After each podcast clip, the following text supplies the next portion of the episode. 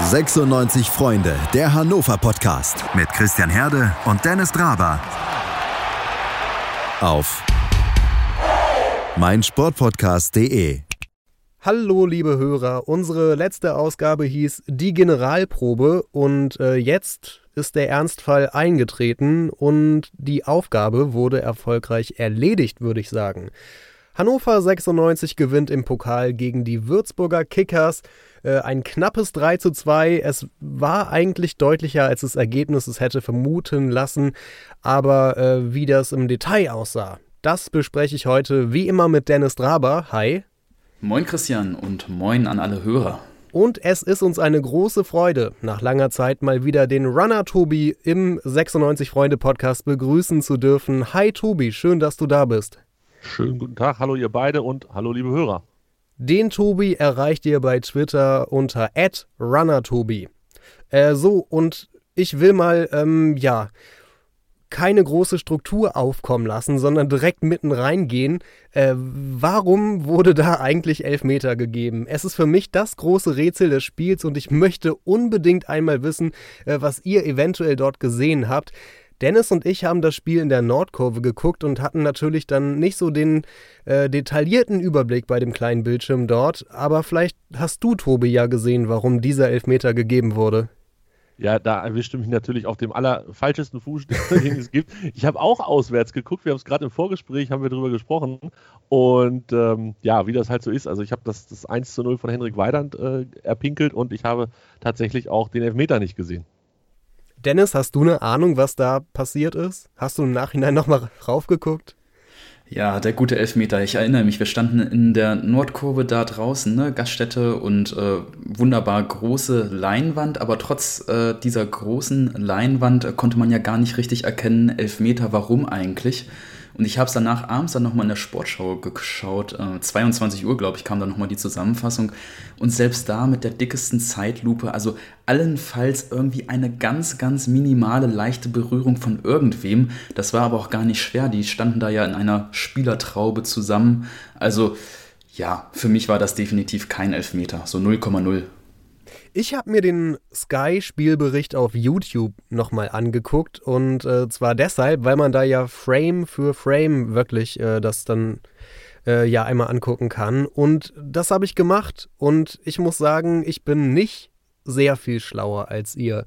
Auch nach diesem äh, genauen Draufgucken. Also mein, meine beste Theorie ist, was da passiert ist, ähm, dass ein Würzburger äh, irgendwie Mike Franz berührt Mike Franz gerät in Straucheln, reißt dabei einen Würzburger um und dieser Würzburger reißt einen weiteren Würzburger um. Und das ist das Beste, was ich erkennen konnte und 100% sicher bin ich mir nicht. Also der Schiri muss schon Adleraugen haben. Ich habe es mir eben jetzt auch nochmal zwei bis dreimal mit Vorspulen und Zurückspulen angeguckt. Ähm, ja, klingt durchaus realistisch, dass das der Zusammenhang gewesen ist. Kann aber auch tatsächlich jedes andere, jede andere Aktion gewesen sein in diesem Getümmel. Ähm, ja. Gut, wir haben aber auch, also zumindest was die Fernsehkamera angeht, einen schlechten Blick und der Schiedsrichter hatte eigentlich einen relativ guten. Der stand nämlich genau mit dem Blick in den Rücken der nach vorne laufenden Spieler. Und ähm, vielleicht hat er das einfach besser gesehen in der Situation, als wir es im Fernsehen getan haben. Ich sag mal so, Gott sei Dank war es nicht entscheidend. Auf jeden Fall. Also das sehe ich genauso. Dennis, wir haben äh, in der letzten Episode uns gefragt, welche Lehren können wir jetzt eigentlich aus dem letzten Testspiel ziehen und aus der Vorbereitung. Und die gleiche Frage gilt nach dem ersten Pflichtspiel im DFB-Pokal. Welche Lehren können wir aus dem Spiel ziehen? Wie weit ist die Mannschaft von Kenan Kocak? Du steigst ja gleich hier mit so einer richtigen äh, Abstrahierungsfrage ein. Ich dachte, wir unterhalten uns jetzt nochmal schön über die einzelnen Tore und Startaufstellung das und jetzt fragst du gleich schon mich nach der Lehre des Spiels. Okay, ähm, Vielleicht äh, einfach zusammengefasst, äh, was ich ganz positiv fand, äh, war, dass die Elf, die dort auf dem Platz stand, äh, füreinander ähm, gekämpft hat, offensichtlich. Also sie haben sich füreinander gefreut bei den Toren. Ich weiß nicht, so manchmal bei DFB-Pokalspielen, gerade so gegen Gegner, die vermeintlich ein bisschen schwächer sind, wird dann irgendwie nur so müde abgeklatscht, äh, wenn ein Tor fällt oder äh, ein paar Spieler laufen gar nicht zum Torschützen hin und so nach dem Motto, ja, war ja nur ein DFB-Pokaltor gegen so ein schlechten, ähm, schwachen Gegner. Also da hat man schon gemerkt, also die haben sich richtig füreinander gefreut. Timo Hübers ist mir da besonders aufgefallen. Der scheint da ganz viel positiven Spirit in die Mannschaft zu bringen. Mike Franz übrigens auch. Ähm, das ist vielleicht für mich so die allererste Lehre, die mir jetzt so spontan einfällt. Tobi, äh, wenn du vielleicht auch schon auf Einzelspieler und im Speziellen auf Neuzugänge blickst, wie haben die sich denn geschlagen in diesem Spiel? Also ich habe, als du die Frage Dennis gestellt hast, war mein erster Gedanke auch irgendwas in Richtung, ähm, es, es, sieht so ganz, ganz harmonisch aus, die ganze Geschichte. Ähm, ist mir als erstes durch den Kopf geschossen. Insbesondere auch, wenn ich an unsere Stürmer denke, weil Weidand hat das 1-0 gemacht, das war, das war sehr wichtig, das war sehr schön. Ähm, und dann ist ja bei dem anderen Stürmer durchaus auch immer ein bisschen die Gefahr, dass er vielleicht sagt, jetzt muss ich auch noch ein Tor machen, also bei Marvin Duksch. Ähm, aber im Gegenteil, der hat wirklich total souverän beim 2-0 den Ball rübergelegt auf Kaiser, damit der dann ins leere Tor einschieben musste. Also es waren wenig Egoismen da. Ich habe, habe viele Offensivspieler weit hinten gesehen, auch mal kämpfen, hinterherlaufen, äh, wo man vielleicht sagt, das ist gar nicht so, dass wir uns da groß dran gewöhnt haben bisher. Ähm, von daher, es ist, ist glaube ich, so, so, ein harmonisches Bild, was mir da an diesem Montag entgegengekommen ist und das hat mir sehr gut gefallen. Und wenn du nach Neuzugängen fährst, die fragst, ja, gut, so viele haben jetzt ja nicht gespielt, ne? Ähm, ich hatte vor allem unsere beiden neuen Außenverteidiger im Kopf, denn für die hatte ich vor Ort in der Nordkurve äh, viel Lob gehört. Also da kam oftmals ein, boah, Hult und Moroja, die haben mir aber gut gefallen und Moroja, der ist aber toll. Also solche, solche Sprüche sind das ein oder andere Mal gefallen. Auch in deinen Augen, äh, dieser Eindruck? Ganz, ganz ungewohnt, ne? dass man über Außenverteidiger in Hannover nettig ja. austauscht. Also äh, war mir bisher auch nicht bewusst, dass das geht. Also ich glaube, seit Steve Girondolo haben wir nichts Nettes mehr über rechte Verteidiger gehört. ähm, und das ist in der Tat sehr, sehr lange her und war damals irgendwie auch naja, vielleicht irgendwie so ein bisschen Verblendung, aber andere Geschichte. Also Moroja, ja, hat mir äh, tatsächlich auch ganz gut gefallen. Man muss aber auch dazu sagen, dass er jetzt als rechter Verteidiger eher wenig gefordert war, ähm, sondern mehr so die Freiheiten hatte, nach vorne mitzuarbeiten. Also äh, das hat er auch gut gemacht. Bei dem eben angesprochenen 2 zu 0 hat er die äh, Flanke gegeben auf Marvin Dux, der dann rüberspielte ähm, zum 2 zu 0. War gut. Ich fand, Hult war ein bisschen unauffälliger, was die Arbeit nach vorne angeht, aber ähm, ich habe es, glaube ich, auch hier schon öfter mal gesagt. Also Außenverteidiger ist auch wirklich der undankbarste Job. Wenn du die nicht die ganze Zeit vorne siehst beim Tore machen und Tore vorbereiten, sind die Leute unzufrieden. Und wenn sie dann aber nicht blitzeschnell wieder hinten sind und dann irgendwas schuld sind, dann ist auch wieder Kappes. Also bei Außenverteidigern meine Messlatte ist, mach keine Scheiße und wenn du ab und zu mal ein bisschen was nach vorne machst, dann bin ich schon ziemlich glücklich. Und das war auf jeden Fall erfüllt in dem Spiel. Und jetzt muss ich sogar eine Lanze brechen für Niklas Hult, der ist mir nämlich enorm positiv aufgefallen. Ähm, äh, Muruya übrigens auch, also das äh, war wirklich, wie du schon sagtest, von beiden eine richtig gute Vorstellung. Aber ich fand, es ging erstaunlich viel über die linke Seite an Angriffen, gerade in der ersten Halbzeit. Und ähm, da hat man irgendwie oft äh, Oxhult gesehen, äh, die dort irgendwie auf der linken Seite so ein bisschen für Action gesorgt haben. Und ähm, gleichzeitig im Rückwärtsgang, als ähm, Würzburg am Ende so der, des Spiels nochmal ein bisschen äh, gekommen ist und äh, gedrängt hat, da war Hult, glaube ich, ein, zwei Mal ähm, zum richtigen Zeitpunkt am richtigen Ort und hat die Situation entschärft. Also ja, wie du schon meintest, irgendwie seit äh, Steven Chironolo und ähm, ja, wen nimmt man als Counterpart? Dann Christian Schulz vielleicht und das ist ja jetzt irgendwie schon aus dem Jahr 2013 oder so her. Ähm, ja, hatten wir, glaube ich, nicht mehr so ein passendes äh, Außenverteidiger-Duo wie jetzt. Wobei ist natürlich auch nur ein Pokalspiel gegen Würzburg gewesen, jetzt vom Eindruck, aber mein erster Eindruck zumindest. Genau, das, also, das möchte ich auch wirklich nochmal unterstreichen, Entschuldigung, aber also es war halt wirklich ein Gegner, der es allen voran den Außenverteidigern, aber insgesamt natürlich auch der ganzen Mannschaft über sehr, sehr weite Strecken des Spiels sehr, sehr leicht gemacht hat. Also äh, ich, mir war das fast schon alles ein bisschen zu positiv, was ich hinterher gehört habe. Ähm, am Ende muss man froh sein, dass das Ding gewonnen wurde und dass wir eine Runde weiter sind und dass sich keiner verletzt hat. Äh, ist, ist alles sehr gut, aber es war halt auch wirklich nicht der Maßstab. Trotz allem, die spielen in der zweiten Liga, wir werden gegen die spielen und das ist ein Spiel, was man dann auch auswärts in Würzburg nicht verlieren sollte, sondern im Idealfall gewinnen sollte, wenn man eine erfolgreiche Saison gestalten will. Also von daher, ich bin so ein bisschen, bisschen gemischt zwischen ähm, eigentlich ganz zufrieden, aber jetzt bitte nicht durchdrehen, Leute. Das war kein Härtetest im klassischen Sinne. Ja, also ich muss auch sagen, ich habe das ein oder andere Testspiel ja gesehen Und äh, so das Spiel gegen Werder Bremen und, äh, und das gegen die Holländer, ich meine, es war Roda gerade, aber das ist jetzt auch schon wieder ein paar Wochen her, äh, die waren schon anspruchsvoller. Also da war 96 mehr gefordert. Natürlich auch noch nicht so eingespielt, noch nicht äh, so weit in der Vorbereitung, äh, aber die haben schon deutlich mehr Gegenwehr auch geleistet als jetzt die Würzburger. Ja, auf jeden Fall.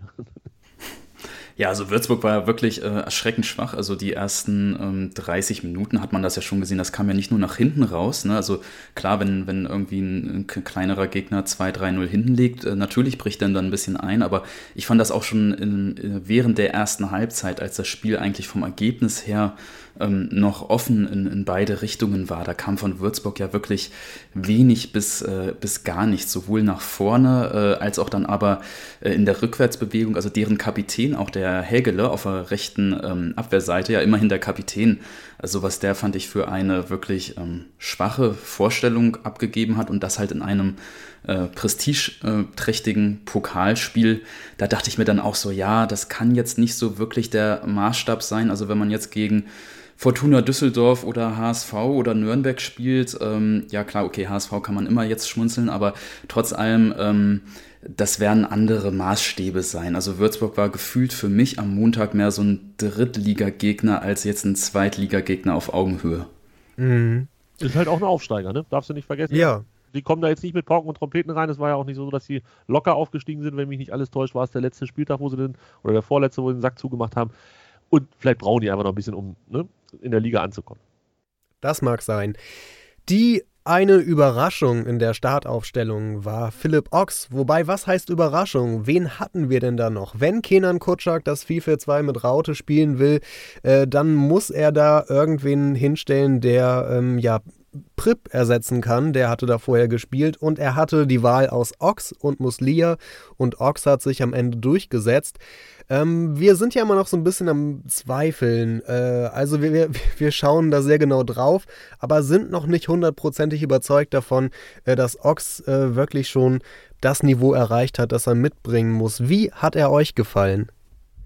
Ich fand ihn nicht so schlecht, aber ähm, man hat irgendwie schon gemerkt, dass, dass er ich will nicht sagen abfällt, aber ähm, also es, es, war okay. Also viel mehr als ein okay würde ich da tatsächlich auch nicht geben. Und ja, natürlich habe ich auch dann ähm, das Handy rausgeholt und gesagt, ah, wen hätten wir denn oder wie hätten wir das sonst lösen können?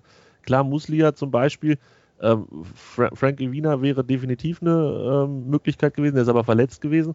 Und ansonsten haben wir halt nicht so viel, ne? Gut, man hätte es auch ähm, anders lösen können mit so einem 4-2-3-1-System mit äh, Franz und Kaiser als Sechser und dann im äh, Dreier-Mittelfeld dann Haraguchi in der Mitte, links vielleicht Duxch und rechts Meiner und Weidand dann vorne als Mittelstürmer. Wäre ja auch eine Option gewesen. Hatte ich ehrlich gesagt so ein bisschen mit gerechnet, dass Linton Meiner von Anfang an spielt und dann da irgendwie so ein 4-5-1, äh, also 4-2-3-1 oder 4-3-2-1, je nachdem, wie man es jetzt sieht, ähm, draus wird. Dass es jetzt doch das äh, 4-4-2 wurde, eben mit Ox, hat mich auch ein bisschen überrascht. Ja, aber das ist ja die große Politik oder die politische Diskussion im Moment bei Hannover 96. Wie spielen sie denn? Spielen sie mit zwei Stürmern vorne, also wirklich Weidand und Duxch nach vorne, damit die da das machen, was sie machen sollen, nämlich Tore schießen? Oder wie du eben gerade skizziert hast, irgendwas mit 4-5-1 oder 4-3-3, nenn es wie du willst. Ähm, und dann nur einen von den beiden ganz vorne. Also ich glaube tatsächlich, also wir haben ja letzte Saison haben wir es ja mit 4-4-2 eigentlich ganz gut hingekriegt, fand ich. In, insbesondere in der Rückrunde hat sich das ja dann alles einigermaßen gut stabilisiert. Der Trainer hat offensichtlich Bock, noch ein zweites System zu können. Das ist grundsätzlich nicht verkehrt. Aber ich glaube, es hat doch durchaus gute Gründe, warum er das jetzt mit dem 4-4-2 ähm, am Montag versucht hat und hoffe auch, dass er das weiter tut. Denn alleine diese Tatsache, dass wir mit Weidand und Duxch vorne zwei haben, die immer eine Butze machen können, ähm, setzt du den Gegner, und da nehme ich jetzt erstmal sowas wie Würzburg mit rein, grundsätzlich den Gegner, der vielleicht nicht so gut ist auf dem Papier wie Hannover 96, äh, eher erstmal unter Druck und, und hast deutlich mehr vom Spiel und hast die Chancen, mehr Tore zu machen. Gefällt mir persönlich viel, viel besser als irgendwelche komischen anderen Optionen. Aber ja, der Kader ist dünne und wenn sich Philipp Ochs verletzt morgen, dann sieht es schon wieder ganz, ganz anders aus und wir hätten über links, ja, weiß ich nicht, dann, keine Ahnung, kann Haraguchi das für Notfall? Ach, ich weiß nicht. Also es ist, es ist auf jeden Fall wackelig, aber zumindest so, wie es am Montag passiert ist, fand ich es ganz gut. Das wird aber langsam ein wenig auffällig mit meiner, oder? Also der scheint bei Kotschak durchaus einen äh, schwierigen Stand zu haben. War der nicht nur angeschlagen in irgendeiner Form? Na, ich hoffe mal. Also mein Eindruck ist äh, auch mit, mit, mit den letzten Spielen der Rückrunde, dass Meiner es nicht ganz leicht hat mit dem neuen Trainer. Ich glaube, es geht einigen so. aber ähm, da, da, scheint er nicht der Einzige zu sein, ja. Aber alles in allem. Also ich glaube, meiner, ich habe das irgendwie, also jetzt bin ich nicht komplett in den, in den Verletzungshistorien eingestiegen, aber ich meine, er war doch ähm, auch nicht das, was man hundertprozentig fit genannt hat hier, wenn ich das sehe, 21.8. bis 11.9. litt er unter einer Prellung. Ähm, okay. 11.9. das war jetzt äh, Ende letzter Woche. Und ich glaube einfach, da wollte man nichts riskieren. Der ist nicht bei 100% gewesen. Und er ist ja dann irgendwann noch eingewechselt worden. Und ich sehe ihn, also langfristig ist er natürlich Stammspieler bei uns, wenn er, wenn er fit ist und ja, also ich glaube, man sollte das auch nicht so überinterpretieren. Ne? Also es gab ja diese ganzen Wechselgeschichten, Wechsel offenbar Möglichkeiten, Angebote. Wolfsburg, dann in Belgien angeblich hat wer angeklopft, mal drei Millionen, mal sechs Millionen. Und ähm, ja, irgendwie war mir das ein bisschen sehr stark, so die, die Gerüchteküche. Also es wirkte für mich immer so ein bisschen, bisschen aufgebauscht, weil es schon eigentlich ziemlich deutlich wurde, dass dass Hannover 96 ja eigentlich mit äh, Linton Meiner plant und dass auch Kenan äh, Kotschak mit Linton Meiner plant. Das hat er ja sehr äh, deutlich schon äh, relativ am Anfang der Sommerpause gesagt, dass er ihn nicht abgeben will und dass er ihn für, für ganz äh, wichtig und elementar für die kommende Saison hält.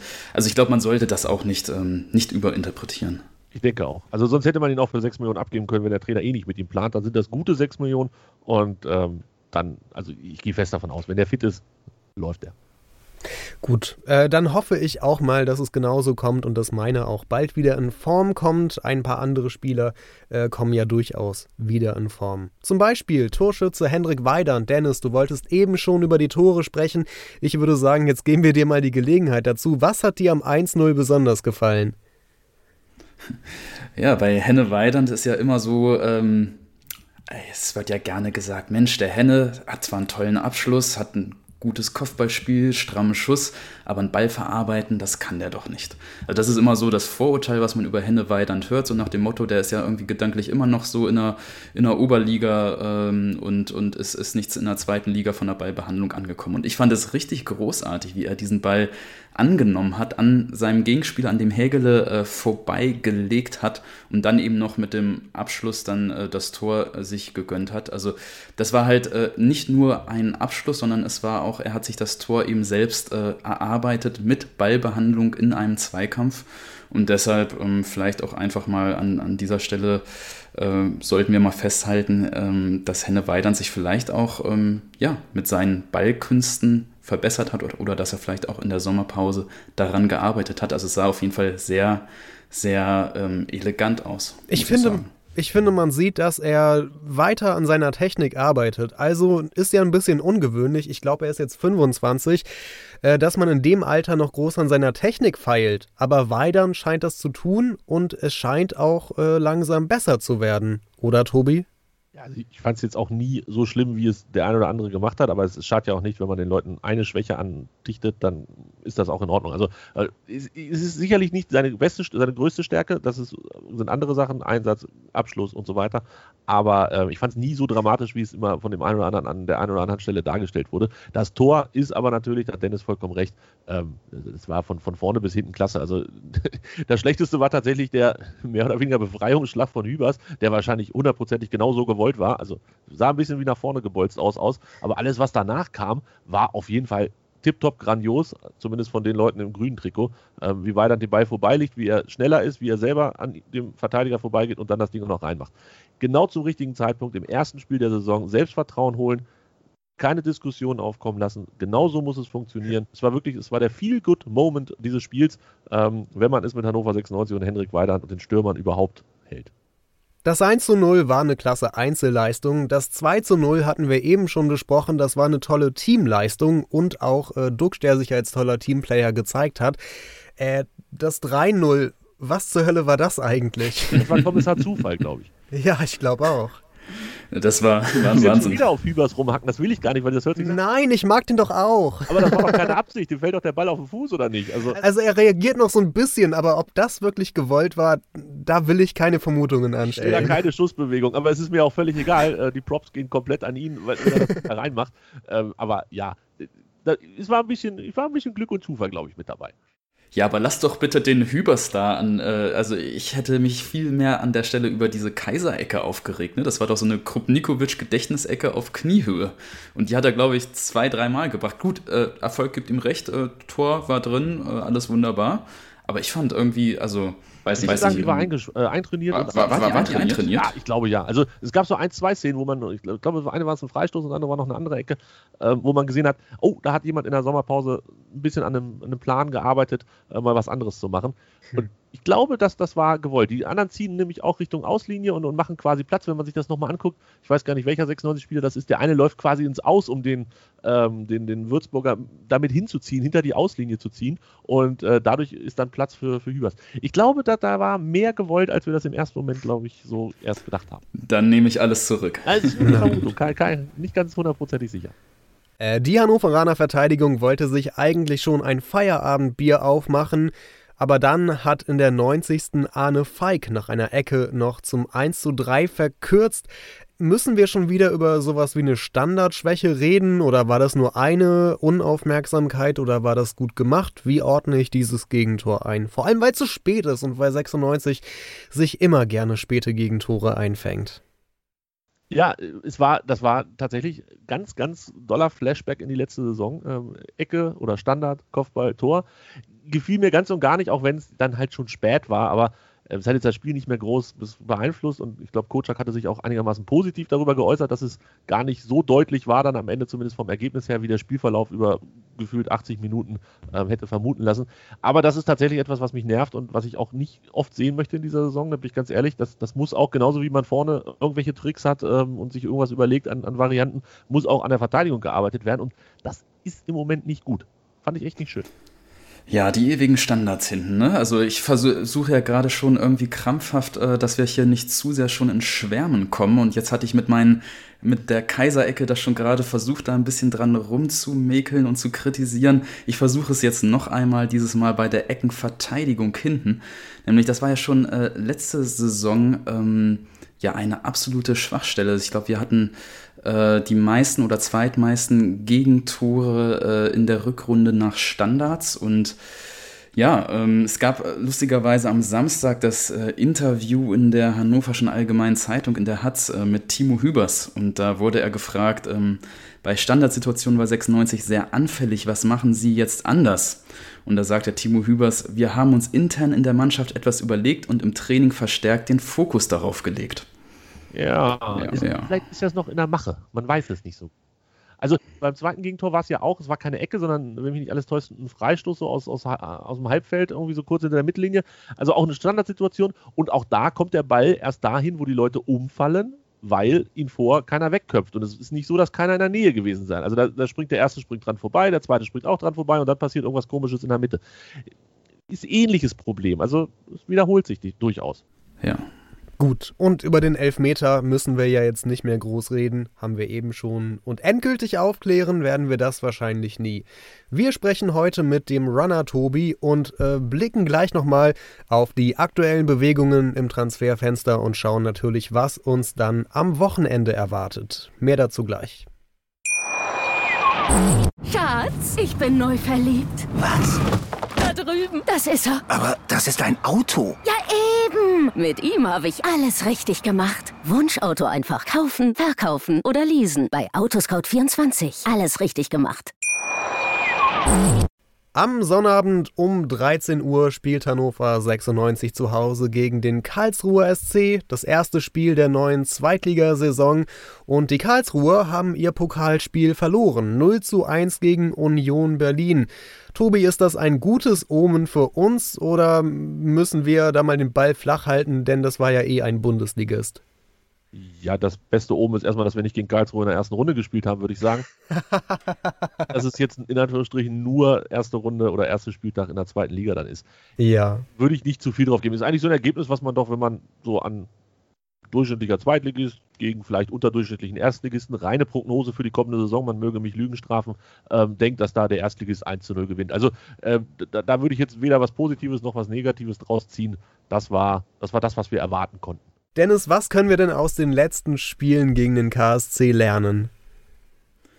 Ja, der Karlsruhe SC, das war ja immer so ein bisschen unser Start in die Saison, die letzten beiden Spielzeiten. Ne? Tobi, du hast es gerade schon erwähnt. Letztes Jahr ging es ja mit dem DFB-Pokal ganz böse damals äh, los. Äh, gegen den KSC hatten wir ja verloren mit 0 zu 2 davor die Saison. Ne? Da war allerdings dieses großartige, ich glaube 6 zu 0 war es, ne? das Torfestival, wo Henne Weidand sein allererstes Tor damals gemacht hat. 6-0, glaube ich. Es waren sogar zwei Tore in dem ja, Spiel. Zwei Tore gemacht, die Fußballer. Zwei Tore. Von Henrik Weiland. Fantastischer Tag, tolles Wetter, bumswarm in, in ähm, Karlsruhe. War ein richtig feiner Ausflug dahin. Ich erinnere mich, da erinnere ich mich deutlich dran. Alles andere verbinde ich mit Karlsruhe eher irgendwie negativ. Von daher, nee, weiß ich nicht.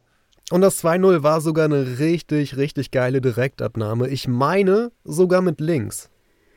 Äh, ja, ja, also das, das, war, das war richtig gut. Und danach stand irgendwie auch so mehr oder weniger fest, ähm, dass er in, in, in, den Stammkader kommt und hat dann ja auch gegen Bremen gleich noch getroffen im ersten Bundesligaspiel dann tatsächlich. War ein Bombenstart in die Karriere im, im Profifußball. Woran ich mich auf jeden Fall noch erinnere, ist jetzt letztes Jahr ähm, beim Spiel in Karlsruhe haben wir 3-3 gespielt. Das war das, wo das eines der schönsten GIFs entstanden ist, die die 96 jemals hatte, als Ron Robert Zieler ähm, den Ball wegschießt. 3 zu 3 in der 95. Minute auch ähm, ganz, ganz fürchterlich. Da hatten wir in der 93. Minute 3-2 gemacht übrigens wieder Weiland. Und dann macht Karlsruhe den Ausgleich in der 95. Minute. Und Zieler hat so schlechte Laune und will den Ball wegboxen und boxt aber in andere Bälle rein. Von daher, äh, da gelb-rote Karte für Zieler. Wir haben sehr, sehr gelacht und ich lache tatsächlich heute noch, wenn ich die Dinger sehe. Grüße an Kito an dieser Stelle, der das immer mal wieder auspackt. So Erhaltung aller. Ja, ich hatte es schon fast verdrängt. Ist halt auch so herrlich, wie er mit, mit irgendwie mit, mit, mit so viel Kavums und Karacho irgendwie, äh, irgendwie da reinhaut. Also natürlich, wir wissen als Männer, wie weh das tut, aber es ist halt trotzdem witzig. Ja. Natürlich. Falls jemand sich verletzt haben sollte, sorry, ich habe nicht gelacht, nur ein bisschen. Also ich, mir war damals irgendwie nicht zum Lachen, sondern eher so, äh, na, zum Heulen zumute, ist jetzt zu krass, aber es stand irgendwie so symbolisch damals für die Phase, in der Hannover 96 steckte. Ne? Es war irgendwie schon so 10., 12. Spieltag, nichts lief so richtig rund, schlechte Stimmung, Slomka erreichte die Mannschaft nicht, große Unruhe im Umfeld, Trainerwechsel stand schon wieder halb bevor und dann dieses 3 zu 3 mit der Zielernummer, also irgendwie die Stimmung war damals so richtig am Boden bei mir. Ähm, ja, jetzt im Rückblick kann man aber, kann ich auch drüber schmunzeln, das stimmt schon. Ja, es war keine gute Zeit. Es war die Zeit, als man, also als dann auch der Letzte realisierte, ich weiß nicht, in welche Richtung wir uns hier bewegen, aber es wird auf keinen Fall eine gute werden. Und ich weiß gar nicht, wie lange war denn Slomka danach noch da? Es war nicht mehr ewig. Das ging vielleicht noch irgendwie drei, vier Wochen oder so, ja. Ich glaube auch. Also, ja, nicht die beste Zeit. Äh, äh Rückspiel 1-1. Naja, wer erinnert sich nicht? Der KSC hat sich genauso wie wir auch in der äh, ja, Sommerpause, will man es fast schon gar nicht nennen, aber egal, äh, verstärkt äh, zum Beispiel Jerome Gondorf ist vom SC Freiburg gekommen. Äh, wir haben ja auch unser Äquivalent mit Mike Franz äh, als Freiburg-Neuzugang. Die haben Robin Bormuth verpflichtet von Düsseldorf und Philipp Heise von Norwich. Ähm, sind das Namen, auf die wir aufpassen müssen oder zählt es am Ende vor allem, dass wir den Torjäger Philipp Hofmann äh, bloß Mann decken und zwar immer? Ja, da hast du jetzt alle möglichen Namen aufgezählt und ich bin tatsächlich an dieser Stelle gerade, muss ich gestehen, komplett blank, was die Neuzugänge und die gefährlichen Spieler beim Karlsruhe SC angeht. Vielleicht aber auch gerade aus dem Grund, wenn wir wirklich Ambitionen haben, vorne mitzuspielen und die sollten wir ja haben, denn wir wollen ja den Aufstieg packen, dann müssen wir vor allem erstmal auf uns gucken, gerade am Anfang der Saison. Und ähm, ja, ich glaube tatsächlich ist es jetzt wichtiger, die eigenen Stärken äh, herauszuarbeiten, als so ja, den Gegner jetzt bis ins kleinste Detail, in die kleinste Nuance zu studieren. Ist natürlich jetzt so ein bisschen Stammtischgerede, weiß ich auch. Ähm, liegt auch daran, dass ich jetzt gerade beim Karlsruher SC nicht mir den Kader vorher angeschaut habe, aber vielleicht hat das ja einer von euch im Detail noch mehr gemacht. Nee, habe ich tatsächlich auch nicht. ähm, weil da gilt dann auch wirklich äh, scheiß andere Vereine. Nein, so schlimm ist es nicht. Aber wenn ich Zeit, also ich glaube, wenn ich Zeit hätte, mich auch noch mit den anderen Vereinen, ich bin ja froh, dass ich die nicht vielen, aber zumindest ähm, äh, also noch nicht genug, aber relativ vielen, so würde ich sagen, ähm, Transfers von Hannover 96 alle im Blick habe und, und, und, einigermaßen zu und einordnen kann. Beim Karlsruher Sportclub, keine Ahnung. Ich weiß, Philipp Hofmann hat äh, letzte Saison bei uns getroffen, hat das 1-1 gemacht.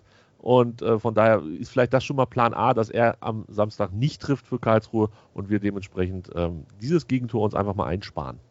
Er trifft in fast jedem zweiten Spiel. Zwölf Tore in 26 Zweitligabegegnungen in der vergangenen Saison. Äh, er hat gegen Union nicht getroffen. Das heißt, gegen uns könnte es wieder soweit sein. Hoffen wir, dass wir ein paar Tore äh, entgegensetzen können. Was sagt ihr denn vom Gefühl her? Also, ich weiß nicht, ob wir direkt so ein Tippspiel aufmachen müssen oder irgendwas oder ob ihr tippen wollt, aber ähm, geht ihr denn mit einem guten Gefühl in das Spiel? Also mein Gefühl ist jetzt gut, tatsächlich, äh, wenn wir das Spiel gegen Würzburg da zugrunde legen. Das hat mir, wie vorhin schon gesagt, ein relativ gutes Gefühl gemacht, zumindest was diese, diese Aufstellung angeht, die wir da hatten. Also ich will nicht sagen, dass wir nur elf Spieler haben, das wäre vielleicht ein bisschen übertrieben, aber in der Spitze sind wir breit aufgestellt oder wie sagt man so schön, äh, sind wir einigermaßen gut aufgestellt. Wenn ich mir das angucke mit Franz und Kaiser da im zentralen Mittelfeld und Haraguchi ist in meinen Augen meine große Hoffnung der Saison. Ich nehme ganz vorsichtig das Wort Unterschiedsspieler für die zweite Liga auf jeden Fall in den Mund und hoffe, dass er ähm, uns ja sportlich, spielerisch so weit nach vorne bringt, dass wir ja auch die ein oder anderen Probleme, die wir so, so entwickeln, dass wir die dann lösen können. Und vorne, wenn der Trainer sagt, ich spiele weiter mit Weiland und Duxch, ist das in meinen Augen keine schlechte Idee. Die beiden ähm, haben das gut gemacht in der letzten Saison. Die beiden spielen, glaube ich, auch ganz gerne und ganz gut zusammen. Ähm, könnte ich auch weiter mitarbeiten. Hinten, wir haben es vorhin gesagt, hilft der liebe Gott, aber auch da, wenn die sich nicht verletzen, Moroja und Hult, dann haben wir ja zumindest jetzt erstmal gegen Karlsruhe da keine größeren Probleme. Dass das für eine Saison viel zu wenig ist, steht auf einem ganz anderen Blatt Papier, aber grundsätzlich gehe ich in dieses Spiel gegen Karlsruhe einigermaßen optimistisch rein. Es ist ein Heimspiel vor 500 Zuschauern. ähm, es soll ja, ich, es sollte ja heute, glaube ich, noch entschieden werden. Ich habe jetzt noch keine Meldung bekommen, aber es sollte heute wohl entschieden werden, ob welche reingelassen werden oder nicht. Habt ihr was gehört? Dabei, ja, es bleibt dabei. 500 ah. gegen Karlsruhe. Das Derby ist dann ähm, das nächste Heimspiel und da ist dann volles Haus. Also äh, 20 Prozent, 9800, glaube ich, sind es erlaubt, die über komische, nee, gar nicht wahr, so komisch sind die Verteilschlüssel, glaube ich, gar nicht. Die Dauerkartenbesitzer können sich First Come, First Surf mäßig auf die Tickets stürzen. So ist zumindest mein Wissen. Ja, da müssen wir tatsächlich gleich nochmal äh, drüber diskutieren. Ne? Also Zuschauer haben wir ja gerade die Meldung bekommen, jetzt glaube ich ähm, teilweise 20 Prozent ungefähr plus minus äh, Auslastung äh, in den Stadien. Ähm, die Meldung, die poppte ja gerade gestern, also am Dienstag hoch und ich war unglaublich überrascht, muss ich sagen, dass jetzt auf einmal schon äh, die nächsten Heimspiele vor ja, fünfstelligen Personenzahlen stattfinden. Du hast es gerade gesagt, Derby schon gegen äh, Peine Ost vor wahrscheinlich äh, 10, was waren das, 10, 20.000, ich glaube 10.000, 10.800, 9.800, ne, 10.000 Zuschauern. Wenn ich das ähm, ganz kurz Also 20 Prozent der Auslastung. Was du darfst, für, Christian. Was für ein krasses Spiel, um wieder Zuschauer reinzulassen. Also, äh, das war ja wirklich eine Punktlandung. Ich glaube, ein geileres Spiel für das Zuschauer-Comeback hätte es nicht geben können. Ja, ähm, ja, ich glaube, 96 wäre durchaus recht gewesen, wenn man es gegen Karlsruhe in Anführungsstriche hätte erstmal testen können. Ja. Das liegt aber daran, dass die Landesregierung die dafür notwendige Verordnung so schnell jetzt nicht umgesetzt kriegt. In anderen Bundesländern scheint das irgendwie ähm, einfacher zu funktionieren.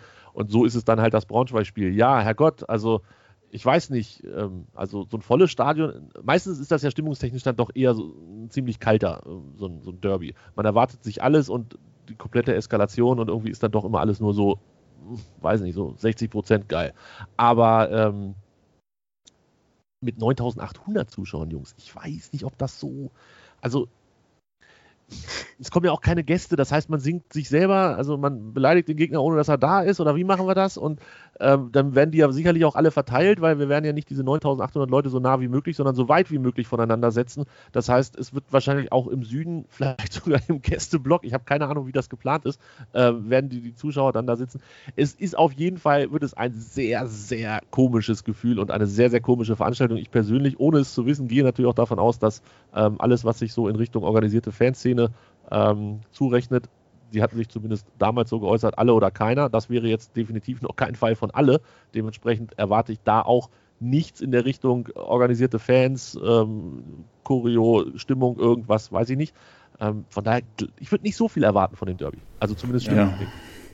Denke ich auch. Also die Dauerkartenbesitzer, die werden ja höchstwahrscheinlich das Erstzugriffsrecht auf die äh, Tickets haben, aber wie die jetzt genau verteilt werden, also ob es wirklich eine Verlosung wird unter allen ähm, knapp 20.000 Dauerkartenbesitzern der vergangenen Saison oder ob man halt sagt, first come, first serve, also wer als erster bestellt, der bekommt dann auch die Tickets. Das ist ja noch so gar nicht ähm, so richtig entschieden. Doch, doch, Und wie gesagt, ich muss ganz kurz reingritschen, das ist entschieden. Ist tatsächlich schon entschieden. Ja, auf der Homepage heute bekannt gegeben, sie haben gesagt, es wird fürs Derby first come, first serve geben. Und sie gehen davon aus, dass die Nachfrage, also natürlich nur unter den Dauerkartenbesitzern, Dauerkartenbesitzer plus eins, also jeder darf theoretisch noch eine zweite Karte kaufen. Und sie gehen davon aus, dass die Nachfrage das Angebot von 9800 Karten übersteigen wird. Und deshalb werden sie allen Interessenten, die leer ausgegangen sind, ein exklusives Vorkaufsrecht für das Heimspiel am 24. Oktober gegen Fortuna Düsseldorf einräumen. Das heißt, wenn du jetzt reingrätscht als Dauerkartenbesitzer und sagst, ich will Braunschweig, hast du auf jeden Fall Düsseldorf sicher. Ob das ist, weiß ich nicht, aber äh, wenn, mir, wenn einer kommt und mir eine coolere Lösung sagt, sage ich, okay, das war dumm von 96 und solange behaupte ich einfach, es ist die einzige Möglichkeit, die Hannover 96 in dieser Situation für diese krasse Konstellation überhaupt hatte. Siehst du, da war ich heute noch ähm, auf dem Print-Tageszeitungsstand von heute Vormittag beim Frühstück und habe seitdem nicht wieder ins Internet geschaut und schon überrollen einen hier die Ereignisse. Was, mich, was ich noch abschließend dazu loswerden wollte, ähm, habt ihr mal die Zusammenfassung auch zum Beispiel vom Hamburger SV in Dresden gesehen? Die hatten ja auch schon Zuschauer ähm, zugelassen. Ähm, habt ihr das noch irgendwie in der Sportschau oder in den Tagesthemen dann hinterher verfolgt? Wolltest du darauf hinaus, dass die alle relativ nah aneinander Ja, relativ wäre jetzt Untertrieben. Untertrieben. also ich bin sehr gespannt, welches ähm, Konzept da dann tatsächlich bei den 96 Heimspielen umgesetzt wird. Ob man jetzt einfach sagt, ja, wir zeichnen da irgendwie ein paar Kreise oder malen da so ein paar Linien auf und wenn sich die Fans dann bewegen, wie sie möchten ähm, im Stadion, dann können sie das. So war das ja irgendwie gefühlt ähm, beim, beim Dresden-Spiel. Also die standen da ja irgendwie alle zusammen beim Pokalspiel äh, gegen den Hamburger SV. So wirkt es zumindest in den Fernsehaufnahmen. Und ähm, ja, von einem umfassenden Gesundheits- oder Hygienekonzept war da eigentlich nicht mehr so viel zu sehen. Da hatte ich mir dann auch gedacht, ja, dann können eigentlich auch schon gleich äh, alle ganz rein. Ähm, deshalb, ich bin extrem gespannt, wie das dann äh, operativ dann umgesetzt wird, ob die Ordner da alle Hände voll zu tun haben oder ob halt auch so ein bisschen laissez-faire-Stimmung ist. Ähm, ja, also mich hat es auf jeden Fall sehr, sehr überrascht, dass jetzt ähm, 20 Prozent der Stadien schon befüllt werden dürfen, gerade auch nach diesen Fernsehbildern. Aber ja, lassen wir uns mal überraschend eines Besseren belehren, dass die Gesundheits- und Hygienekonzepte dann auch aufgehen. Also wenn man das vielleicht mal mit dem Taschenrechner angehen, würde das ja bedeuten, wenn man die Leute wirklich vernünftig verteilt, also gleichmäßig im Stadion verteilt, ähm, dass wenn man zu zweit kommt, hat man zehn Sitze für sich alleine.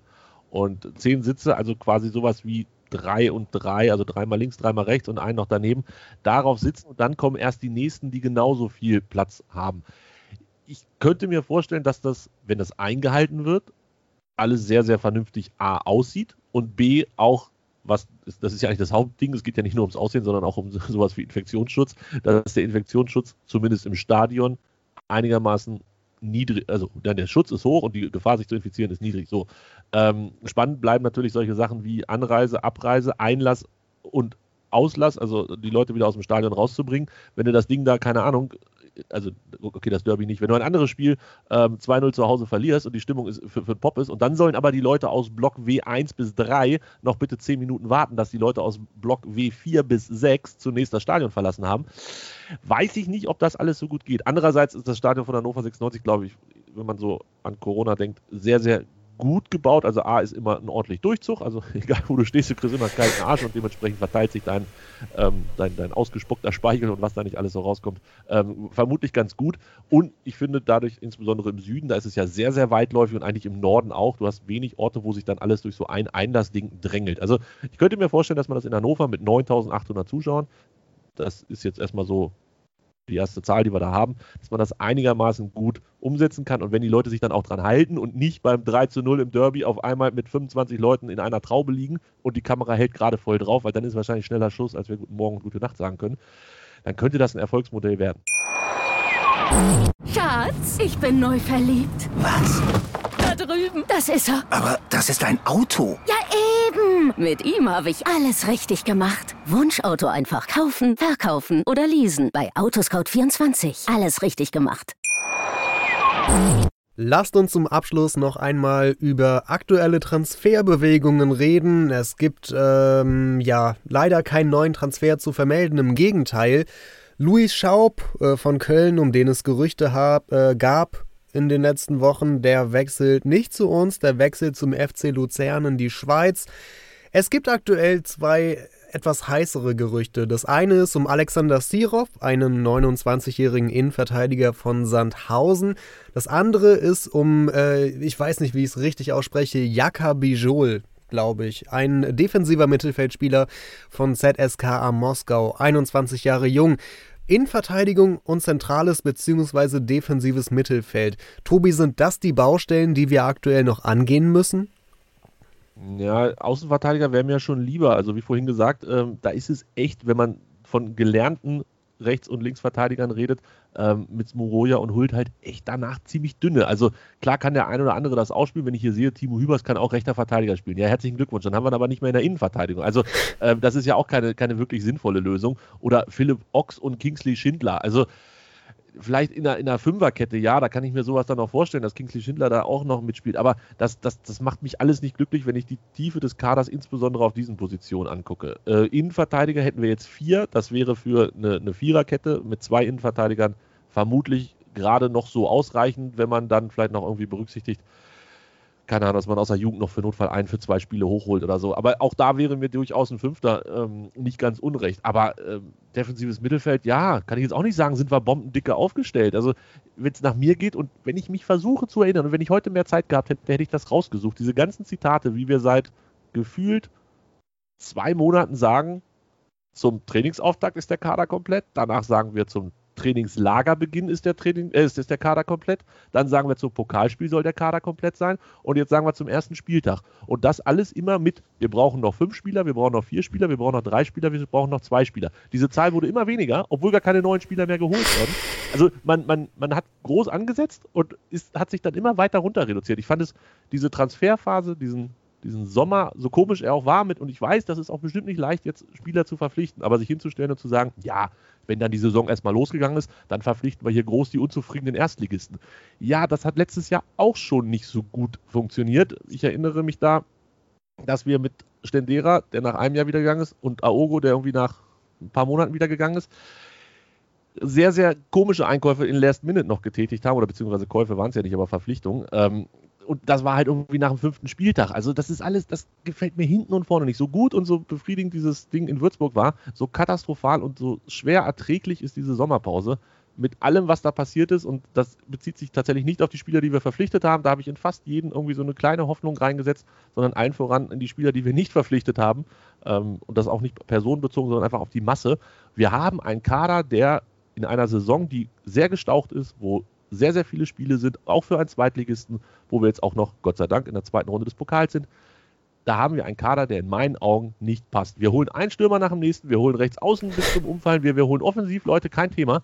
Ähm, und es würde mich tatsächlich nicht wundern, hier, wie heißt er hier, der, der von Darmstadt, der immer noch seit 100 Jahren da äh, rumgeistert, wenn der am Ende dann doch noch kommt.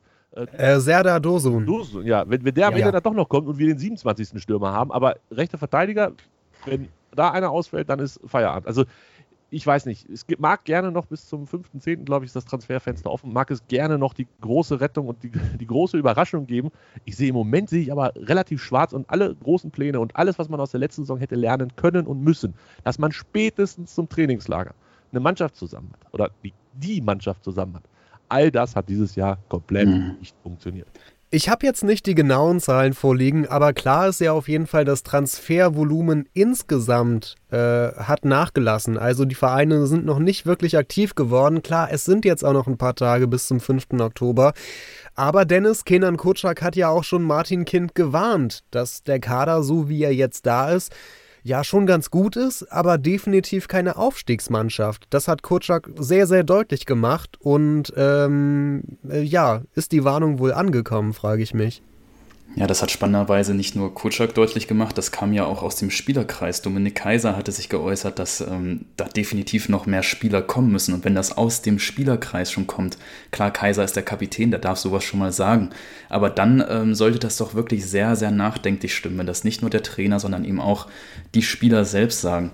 Und Tobi, was du gerade angesprochen hast, das lag mir noch so auf der Zunge, dieses, dieses strukturelle, dieses im Voraus planen. Also das ist ja gerade irgendwie nichts Neues. Ich erlebe gerade so da das gefühlt x-te Déjà-vu, wenn ich zurückdenke, einfach mal ein Jahr ähm, Saisonvorbereitung 2019. Da hieß es erst, wir holen einen neuen Geschäftsführer Sport als Nachfolger für Horst Held.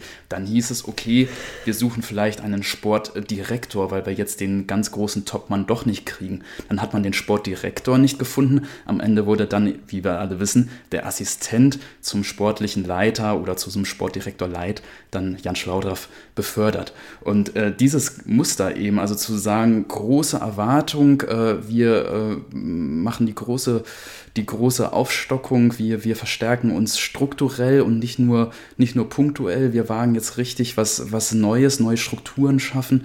Das wiederholt sich jetzt so ein bisschen. Jetzt halt eben auf den, auf den Spielerkader bezogen. Also du hast es ja ganz richtig geschildert. Ich habe die Zitate auch noch äh, alle vor Augen, wie es eben heißt, wir sind zum Trainingslager komplett, ähm, wir sind spätestens zum ersten Pflichtspiel komplett und jetzt wird halt äh, auch nach dem ersten Pflichtspiel, nach dem Pokalspiel, wird weiter versucht, den Kader zu verstärken.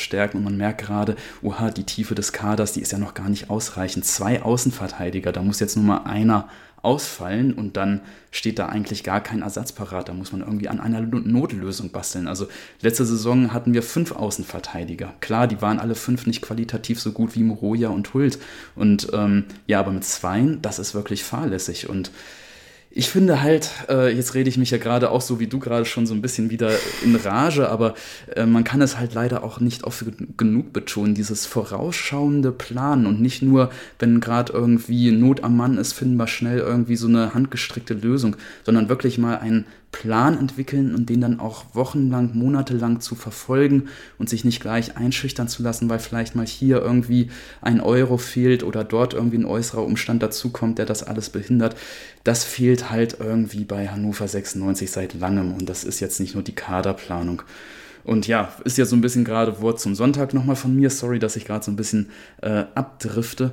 Aber ich glaube, das, was wir gerade und was du gerade, Tobi, schon mit der Kaderplanung meintest, das muss sich halt insgesamt bei Hannover 96 verändern. Und da vielleicht noch als Ergänzung zu, wie gesagt, in jedem einzelnen Spieler habe ich die Hoffnung, dass der uns dieses Jahr irgendwie voranbringt. Aber in ihrer Summe sind die Neuverpflichtungen alles andere als jung, alles andere als ein, eine Wette auf die Zukunft, ein, ein Blick in die Zukunft. Mike Franz ist 33, Dominik Kaiser ist 32, Bas, Bas Das ist 30, Hult ist 30 Genki ist mit 29 schon fast noch im jüngeren Bereich. Kingsley Schindler, okay, 27, da kommen dann die, die ein bisschen jünger sind. Aber das ist doch nichts. Also wir haben doch Mike Franz und Dominik Kaiser als zentrales Mittelfeld.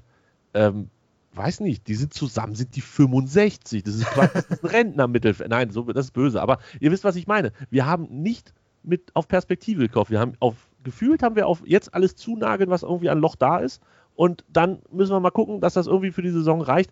Das, ist, das hat nichts mit Umbruch zu tun. Das Einzige, was umgebrochen wurde, war der Mannschaftsrat, dass man da alle quasi einmal rausgekegelt hat, die da bisher drin waren. Aber das, das, für mich ist das nicht das, was ich unter einem Umbruch verstehe und dann vor allem auch nicht ein Aufbruch in eine Zukunft. Naja, den Umbruch muss man ja nicht zwingend ähm, von der Altersstruktur her sehen. Vielleicht ging es auch einfach darum, dass man die Spielertypen verpflichtet, mit denen Kotschak gerne arbeiten möchte, für sein System und wie er spielen lassen möchte. Ja, aber wir sind uns doch alle einig, dass ein 25-Jähriger deutlich mehr Perspektive hat als ein 32-Jähriger. Wie gesagt, ja, definitiv. Ich, ich, würde, ich würde auch noch äh, mehr zustimmen. Und zwar, also ich, ich wäre nicht ganz so kritisch, wenn jetzt noch irgendwie so ein Transfer kommt. Äh, dieser 21-jährige Jaka Bijol oder wie er hieß, äh, wenn der jetzt irgendwie noch fürs Mittelfeld kommt und wenn der dann neben Franz und Kaiser spielt, dann bin ich damit auch einverstanden. Aber so wie es jetzt ist, genau wie ihr sagt, ist halt ein bisschen wenig. Es sind gute Transfers, so jeder für sich, also kann ich gegen keinen was sagen. Aber in der Summe fehlt halt wirklich noch was. Ja, es ist halt aber auch nicht. Oh, ja, Tobi, nach dir. Ich wollte nur ganz kurz sagen, es ist halt einfach so emotional. eine finanzielle sinnvolle Sache. Du wirst doch einen Mike Franz und einen Dominik Kaiser wirst du doch nie mehr für Geld los. Und Hannover hat immer davon gelebt, dass die Spieler teuer verkauft haben und dann günstigere Spieler dafür gekauft haben. Den einen da, den Johnny Boy da mal kurz ausgenommen. Ansonsten haben wir ja eher immer günstig eingekauft. Und Mike Franz und Dominik Kaiser, selbst wenn die jetzt eine Bombensaison spielen, da kommt ja keiner und sagt, hier, 4 Millionen für den 33-jährigen Mike Franz aus der zweiten Liga, die bezahlen wir locker. Das ist, das, das wird dir nicht passieren mit solchen Spielern. Und deshalb ist es einfach nicht mit Weitsicht geplant. Ja, am Ende wird dann halt meiner verkauft, ne? Ja, also, aber das ist wirklich ein, ein ganz wunder Punkt gerade, Tobi, den du nochmal ansprichst. Also in der Vergangenheit haben wir es ja wirklich immer geschafft, uns dann noch ein bisschen zu finanzieren über Verkäufe. Ne? Wenn man an Waldemar Anton denkt, der hat nochmal gut 4 Millionen eingebracht. Ilas was Bubu, viel zu wenig war. Äh, was, was sicherlich gut Corona-Zeiten kann man jetzt noch diskutieren. Also ich glaube, mehr hätte man jetzt wahrscheinlich nicht rausschlagen können. Aber Bebu, Füllkrug, die haben alle ordentlich Geld bei uns nochmal in die Kassen gespült. Und wenn wir jetzt eben eben sozusagen das Gegenteil von der Freiburg-Strategie machen. Also die Freiburg-Strategie ist ja immer zu sagen, ähm, wir nehmen junge Spieler, machen die stark und verkaufen sie dann eben, wenn der Markt dann für die sie da ist und wenn, wenn, äh, wenn die jungen Spieler sich weiterentwickelt haben, verkaufen wir sie dann für gutes Geld. Und wir machen gerade eigentlich das Gegenteil. Wir schauen, also wir denken wirklich nur äh, Zeithorizont die nächsten zwölf Monate. Es scheint mir so alles so mit der Brechstange so ein bisschen darauf hinauszulaufen. Äh, wir haben jetzt einen Kader für genau eine Saison. Entweder mit diesem Kader klappt der Aufstieg, dann klopfen wir uns äh, alle äh, gegenseitig auf die Schulter, salopp formuliert. Ähm, und wenn der Aufstieg aber nicht klappt, dann steht uns schon wieder der nächste Umbruch bevor, weil es mit den alten Spielern nicht geklappt hat. Die alten Spieler können sich aber auch nicht mehr weiterentwickeln, eben weil sie schon in der Reife ihres Fußballeralters sind. Das heißt, man muss wieder einen Umbruch planen, wieder vielleicht Spieler, die sich dann in die Struktur gut eingefügt haben, wie ein Kaiser, wie ein Franz, die dann vielleicht aber schon zu alt sind, dann wieder rausnehmen und durch junge Spieler ersetzen. Also man gerät in so ein bisschen in so einen, ja, ich nenne es jetzt mal, in einen Umbruchkreislauf rein. Anti-Freiburg nicht gut. Das, das passt sehr gut. Anti-Freiburg. Und dabei ähm, schwört mir irgendwie immer irgendein Zitat im Hintergrund, dass wir uns eigentlich mehr vom Freiburg-Modell abschauen wollen. Das klappt nicht. Kann sich noch irgendjemand an das Hannover-Modell erinnern eigentlich? Ja, das, das ist halt auch sowas. Ne? Da kündigst du groß an und machst und tust. Die Philosophie des Vereins soll unabhängig vom, ja. oder die, die, sportliche Ausrichtung soll unabhängig vom, von dem handelnden Person sein und bla bla bla. Und dann kommt Kenan Kutschak und darf alles ändern, was vorher war. Und ähm, weiß nicht, ob das so noch unter dem großen, großen ähm, Namen Hannover-Modell läuft. Aber gut. Da brauchst du wahrscheinlich drei weitere Podcasts zu, um das mal komplett auszuklamüsern. Ich würde fast sagen, das Hannover-Modell ist schon wieder ganz tief in der Schieblade verschwunden. Aber wer weiß, vielleicht braucht es nur einen einzigen neuen Trainer und schon ist es wieder da. So, so Breitenreiter ja. zum Beispiel, weil kommt ja aus Hannover. Äh, ja, der Punkt ist, ähm, es ist noch nicht alles klar. Ich glaube, den Kader können wir auch erst abschließend bewerten, äh, wenn die Saison dann, äh, nee, Quatsch, wenn, wenn die Transferperiode vorbei ist und äh, dann nichts mehr geht. Und fest steht auf jeden Fall schon mal, wir haben den Kader zum Saisonstart nicht komplett. Also das ist der Stand. Also ganz ehrlich, das hoffe ich. Also, wenn am Ende rauskommt, dass der Kader doch zum Saisonstart komplett war und wir einfach gar keinen mehr kaufen, dann wird mir richtig schwindelig. Ja, gut. Das ist, äh, ich teile das Gefühl. Aber ich glaube, dafür hat man auch zu deutlich einfach gesehen, wo noch die Schwachstellen eben sind in der Verteidigung, in der Defensive, auf den Außenverteidigerpositionen und eben bei den Standards ähm, hinten, dass wir nochmal so einen Kopfballbrecher brauchen. Also ich glaube, wer das jetzt in der sportlichen Leitung nicht erkannt hat und nicht danach handelt, also das wäre dann doch irgendwo ein Stück weit fahrlässig. Hoffen wir aufs Beste über das Aktuelle vom Transfermarkt und über das Pokalspiel haben wir heute mit dem Runner Tobi geredet. Tobi, hast du noch irgendwas, äh, was du vielleicht ankündigen möchtest oder bewerben oder irgendwas, worauf du die Leute aufmerksam machen möchtest? Nee, ich sag mal, ich will ja auch nicht den Oberlehrer spielen, aber ich hoffe, dass das alles, dass das alles gut läuft und dass das gut funktioniert mit den 9800 im Stadion und dass wir dann vielleicht die Chance kriegen, dass es noch ein bisschen weiter geöffnet wird, viel mehr Entschuldigung, brauchen wir auch gar nicht in Hannover. Nein, den, den, den, den, Witz wollte ich nicht machen, Entschuldigung. Aber es war ja letzte Saison so, dass man mit dem Doppelten von 9800 in der Regel ausgekommen ist. Also, ja, gucken wir mal. Ich, ich, hoffe, dass es eine gute Saison wird. Allen voran hoffe ich natürlich, dass die Saison überhaupt zu Ende gespielt wird. Auch das ist ja auf gar keinen Fall in Stein gemeißelt. Wer weiß, was die nächsten zwölf oder, oder zehn Monate in Deutschland überhaupt so bringen. Und ähm, ja, ich hoffe, dass alle gesund bleiben, dass der Fußballbetrieb aufrechterhalten bleibt. Und dann gucken wir mal, was 96 am Ende so draus macht. Tobi bei Twitter, at runnertobi. Tobi, danke, dass es geklappt hat. Schön, dass du dabei warst. Es war äh, wirklich schön. Vielen Dank für die Einladung. Und danke auch an Dennis Draber, Gründer von 96freunde.de. Ja, gerne, hat Spaß gemacht. Und eine Randnotiz muss ich natürlich noch hinzufügen. Den haben wir nämlich so ein bisschen vergessen, aber wir werden sicherlich viel in den nächsten Wochen noch von ihm sehen. Patrick Tumasi, der ja noch nicht so ganz wieder fit ist und 26 Jahre, also mal ein junger Spieler, der könnte naja. vielleicht dann noch in den nächsten Wochen eine Rolle spielen. Auf ihn freue ich mich auf jeden Fall und freue mich aber, wie schon gerade gesagt, auch auf ganz viele qualitativ hochwertige Neuzugänge. Danke Christian, danke Tobi, war eine schöne Folge. Messi, also zwei Messi, ähm, ist der Einzige, der Geld gekostet hat. Das dürfen wir mal nicht vergessen. Wenn das so stimmt, wie man so liest, hat der eine Ablösesumme gekostet. Dementsprechend haben wir natürlich hohe Anforderungen und, und äh, auch wenn es in Anführungsstrichen auch nur 700.000 Euro gewesen sein sollen, er war der Einzige, der was gekostet hat und dann erwarten die Leute natürlich auch viel mehr. Ich bin sehr gespannt. Gut, dann danke nochmal an euch beide und danke an die Hörerinnen und Hörer, dass ihr zugehört habt. Wir melden uns nach dem Spiel wieder. Bis zum nächsten Mal. Macht's gut. Tschüss. Schatz, ich bin neu verliebt. Was? Da drüben. Das ist er. Aber das ist ein Auto. Ja, eben. Mit ihm habe ich alles richtig gemacht. Wunschauto einfach kaufen, verkaufen oder leasen. Bei Autoscout24. Alles richtig gemacht. 96 Freunde, der Hannover Podcast mit Christian Herde und Dennis Draber. Auf meinsportpodcast.de.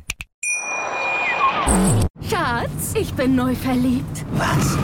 Da drüben. Das ist er. Aber das ist ein Auto. Ja, eben. Mit ihm habe ich alles richtig gemacht. Wunschauto einfach kaufen, verkaufen oder leasen. Bei Autoscout24. Alles richtig gemacht.